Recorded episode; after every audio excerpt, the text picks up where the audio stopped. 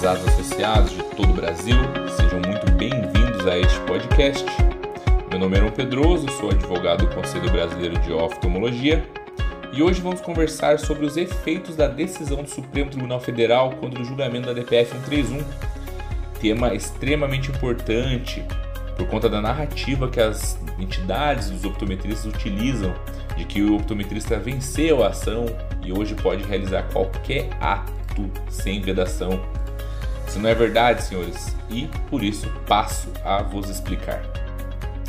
Rememorando, a arguição de descumprimento de preceito fundamental 131, mais conhecido então como ADPF 131, é uma ação judicial proposta no STF pelo Conselho Brasileiro de Óptica e Optometria, conhecido como CBO, a qual requereu que o Supremo considerasse como não recepcionado pela Constituição de 88 os artigos 38, 39 e 41 do Decreto 2931 de 32 e os artigos 13 e 14 do Decreto 24492 de 34, na parte em que limitam a atuação dos optometristas. Ao julgar a DPF em junho de 2020, o STF decidiu que os artigos questionados foram recepcionados pela Constituição, estando em pleno vigor as, vedações ali contidas às optometristas e às óticas. Senhores, para que não reste dúvida, vamos lembrar, rememorar, vamos frisar o que decidiu, o que está contido nesses decretos. O artigo 38 do decreto 2931 é, de 32 determina que é terminantemente proibido aos optometristas a instalação de consultórios para atender cliente. O artigo 39 veda às casas de ótica confeccionar e vender lente de grau sem prescrição médica, bem como instalar consultórios médicos em suas dependências. O artigo 13 do decreto 24492 de 34 determina que é expressamente proibido ao optometrista escolher ou permitir escolher, indicar ou aconselhar o uso de lente grau, sob pena de processo por exercício ilegal da medicina. O artigo 14 determina que o estabelecimento de venda de lentes de grau, ou seja, é, a ótica, né, que ela só poderá fornecer lentes de grau mediante a, a apresentação de fórmula ótica de médico, ou seja, ela só poderá vender lente de grau com prescrição médica. Pois bem, como os senhores sabem desta decisão que recepcionou esses referidos artigos, a Procuradoria-Geral da República, PGR, e o CBO apresentaram um recurso denominado embargo de declaração. Neste recurso, o plenário do Supremo ele decidiu por manter em vigor as proibições desses decretos, os decretos de 32 e 34. Mas apenas modulou parte da decisão, senhores, para que as vedações veiculadas naquelas normas elas não se apliquem aos optometristas que ostentem a formação técnica de nível superior e por instituição reconhecida pelo MEC. Veja, é, essa decisão abrange uma parte muito específica dos optometristas. Isso demonstra que o julgamento ele não foi favorável aos optometristas, senhores. Porque os decretos, inclusive porque os decretos ao que se refere às óticas e aos optometristas com curso técnico, nada mudaram. O que ocorreu foi apenas uma modulação de parte dos seus efeitos. Todavia, destaca-se a decisão do STF não autoriza nenhum optometrista a prescrever lente de grau. O que ocorreu foi apenas a suspensão da proibição contida nos decretos para apenas uma parte desses optometristas, muito específica. Ou seja, mais uma vez, frise-se: o optometrista não está autorizado a prescrever lente de grau, porque há uma ausência de autorização normativa e legislativa. Tal premissa é exclusiva do médico oftalmologista, porque o médico é o único profissional revestido de legalidade, com lei expressa que o autoriza a prescrever e diagnosticar, conforme consta na Lei do Ato Médico, a Lei 12.842 de julho de 2013. Ou seja, senhores, diferentemente, caros oftalmologistas, diferentemente do que está sendo divulgado, a nova decisão do STF não autoriza o optometrista, mesmo aquele com diploma de nível superior, a exercer livremente a optometria. Primeiro, porque não existe lei que regulamente. A optometria ela não é profissão, ela é uma ocupação. Segundo, porque existem normas que continuam a limitar a atuação do, da optometria, conforme inclusive decisão do STF, que continua vigente esses decretos. Ora, da análise da decisão do STF, né, toda análise perfunctória, uma, uma análise mais detalhada dos, das, dos fundamentos da DPF, podemos extrair o seguinte: a lei do ato médico não foi alterada, de modo que o médico ele é o único profissional legalmente e expressamente autorizado para realizar diagnóstico nosológico, nosológico e prescrever lentes de grau. Qualquer pessoa que se propõe ao exercício legal da medicina poderá ser autuado como em curso do crime do exercício legal da medicina, o artigo 282 do Código Penal. Nada mudou nesse aspecto, senhores. Vendas casadas continuam proibidas e a confecção de lentes de grau somente pode ser realizada com a prescrição médica, pois as proibições das óticas elas, elas permanecem vigentes.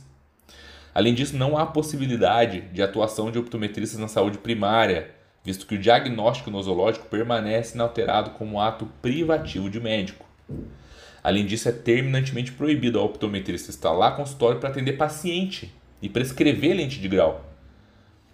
E aos optometristas com formação em nível superior, instituição reconhecida pelo MEC, isso é muito importante, para estes foi suspenso o impedimento de instalação de consultório para atender cliente, que é diferente do atendimento a paciente devendo esses optometristas se limitarem então a escolher, permitir escolher, indicar ou aconselhar o uso de lente de grau, estando impedidos, mais uma vez, frisamos, impedidos de prescrever e diagnosticar por ser ato exclusivo de médico, conforme preconiza inclusive o artigo 13 do decreto 24492 e a lei do ato médico, lei 2485 de 2013. Senhores, em resumo, como já foi informado, né, os artigos dos decretos 32 e 34 foram recepcionados pela Constituição, conforme julgamento da DPF, ou seja, os optometristas não ganharam ação. E mesmo após o recurso, estando suas vedações em pleno vigor, foi excluído apenas as vedações expressas aos optometristas com curso superior reconhecida pelo MEC. Mas continuam vedadas as casas de ótica de confeccionar lente de grau sem prescrição médica e os estabelecimentos de venda de lentes estão proibidos de fornecer lentes sem prescrição médica. Mas resta a pergunta: o que foi então possibilitado aos optometristas? Falei isso para os senhores, mas vamos frisar. A fundamentação né, do julgamento, a fundamentação do STF no julgamento da DPF, declara que o optometrista ele pode realizar as atividades enunciadas pela classificação brasileira de ocupações, que são as seguintes. Tá ali no item 3223-05, quando fala de, do técnico em óptica e optometria. Ele fala o seguinte na descrição sumária: Esse, esses, esse, é, essas pessoas que desempenham essa ocupação, o que, que elas fazem? Realizam exames optométricos, confeccionam lentes, adaptam lentes de contato, montam óculos, aplicam próteses oculares, promovem educação em saúde visual, vendem produtos e serviços ópticos e optométricos, gerenciam estabelecimentos, se responsabilizam tecnicamente por laboratórios ópticos, estabelecimentos ópticos ou centros de adaptações de lente de contato. Podem emitir, podem emitir laudos e pareceres ópticos optométricos. É exatamente apenas isso, exatamente isso que é, os optometristas estão permitidos de realizar. Nada mais além disso. Inclusive, tal entendimento, na qual estamos expressando aqui ao longo desses minutos, ele foi reconhecido e exarado pelo nosso grande doutrinador brasileiro, professor renomado, Dr. Nelson Nery Jr. É, recentemente foi elaborado um parecer técnico jurídico a respeito da decisão do Supremo Tribunal Federal em relação à DPF 131, este parecer traz inúmeros trechos que esmiuçam a fundamentação, esmiuçam toda a decisão, mas apenas gostaria de ler para os senhores destacar a conclusão desse parecer. E ele diz o seguinte: palavras do professor, tá? Abre aspas. A DPF 131 declarou recepcionado pela Constituição os artigos 38, 39 e 41 do Decreto 2931 de 32, os artigos 13 e 14 do Decreto 24492 de 34 embora tenha promovido a modulação de efeitos subjetivos da decisão em relação aos profissionais qualificados por formação em instituição de ensino superior.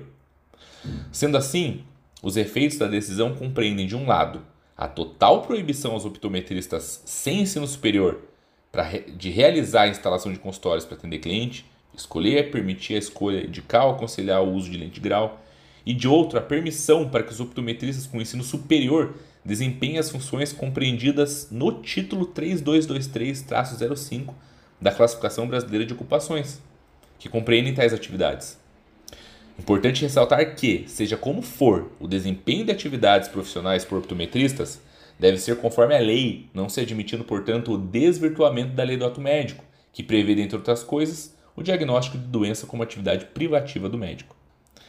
Devem ser consideradas disposições da Lei 12842 de 2013 e demais leis e textos normativos que disponham sobre as atividades privativas aos médicos para verificar, no caso concreto, os limites da atuação dos optometristas com ensino superior, principalmente considerando as disposições genéricas da Classificação Brasileira de Ocupações, que não foi elaborado com o objetivo de regulamentar profissões. Por último, no que diz respeito às casas de óticas, estabelecimento de vendas de lente de grau, ante a ausência de pronunciamento sobre a modulação dos efeitos da decisão, conclui-se que as casas de ótica permanecem impedidas de confeccionar e vender lentes de grau sem prescrição médica e devem possuir um livro devidamente rubricado pela autoridade sanitária competente, destinado ao registro, das prescrições médicas. Ademais, o estabelecimento somente poderá fornecer lentes de grau mediante a apresentação da forma de ótica de, ótica de médico, cujo diploma se ache devidamente registrado na repartição competente. Ou seja, um grande doutrinador, isso aqui são palavras não do CBO, não do seu departamento jurídico, mas de um grande doutrinador, Dr. Nelson Nery Jr., corroborando e reiterando o que foi dito até então né, neste, neste conteúdo que, na qual estamos produzindo. Inclusive, mesmo após o julgamento dos embargos da DPF, continuamos obtendo diversas vitórias. Continuamos obtendo liminares, sentenças favoráveis. Isso porque, senhores, ainda que se reconhecesse o direito do optometrista em prescrever lente de grau, que não é o caso totalmente, a ótica não pode receber. A ótica não pode receber, é, é não pode receber essas receitas ópticas. Só pode aviar a lente, só pode vender lente com prescrição médica. Ou seja, o optometrista está claramente proibido né, de, de atuar né, acima dos seus limites estabelecidos. E é por isso que essas liminares, essas sentenças continuam saindo. É por isso que o CBO, o Departamento Jurídico do CBO, continua é, vencendo, obtendo muitas sentenças e muitas vitórias no âmbito principalmente judicial, mas também no âmbito administrativo, junto à vigilância sanitária, aos, ao Ministério Público, isso em todo o país. Por isso que encerro aqui né, o, nosso, o nosso debate, a nossa conversa, solicitando para que o associado continue enviando suas denúncias continue enviando é, o material, as provas em relação à atuação irregular da medicina, atuação ilegítima desses optometristas. E reforçar para que não, não nos deixemos é, mistificar, não nos deixemos aceitar a narrativa de que é, a optometria ganhou a DPF. Isso não acontece, senhores. Expliquei para cada um aqui, expliquei para todos os associados agora nesse conteúdo de que a DPF apenas teve uma modulação. E é por isso que precisamos de, dos senhores na base continuando enviando suas denúncias. Os canais de comunicação estão aí no site do CBO. É, os senhores precisarem podem estar enviando qualquer dúvida aqui ao departamento jurídico. Né? Vamos deixar, deixa, é, o departamento jurídico vai deixar para os senhores aqui todos os nossos canais de comunicação né? para que seja continua para que continuem né? enviando essas denúncias para que a gente possa realmente continuar o bom trabalho que vem sendo desenvolvido. Por isso que a participação dos senhores é tão importante. Hoje, inclusive, o presidente das, das estaduais, caso vocês não consigam acesso, pode estar conversando com o presidente das estaduais que vai estar também encaminhando essa denúncia para o departamento jurídico. Queria agradecer o tempo expendido para escutar um pouco dessa, dessa explanação e realmente mencionar né, a importância né, das denúncias, mencionar novamente a importância que o associado tem nesse combate ao exercício legal da medicina e na qual a gente reitera que todas essas vitórias fazem parte de, de todos os senhores, faz, faz, fazem parte realmente é, desse trabalho conjunto que vem sendo realizado. Então faça suas denúncias, denúncias são anônimas, né, os canais estão aí, e enfim, é isso que eu queria deixar para os senhores no dia de hoje. Agradeço mais uma vez o tempo despendido e nos vemos no nosso próximo podcast. Um abraço a todos.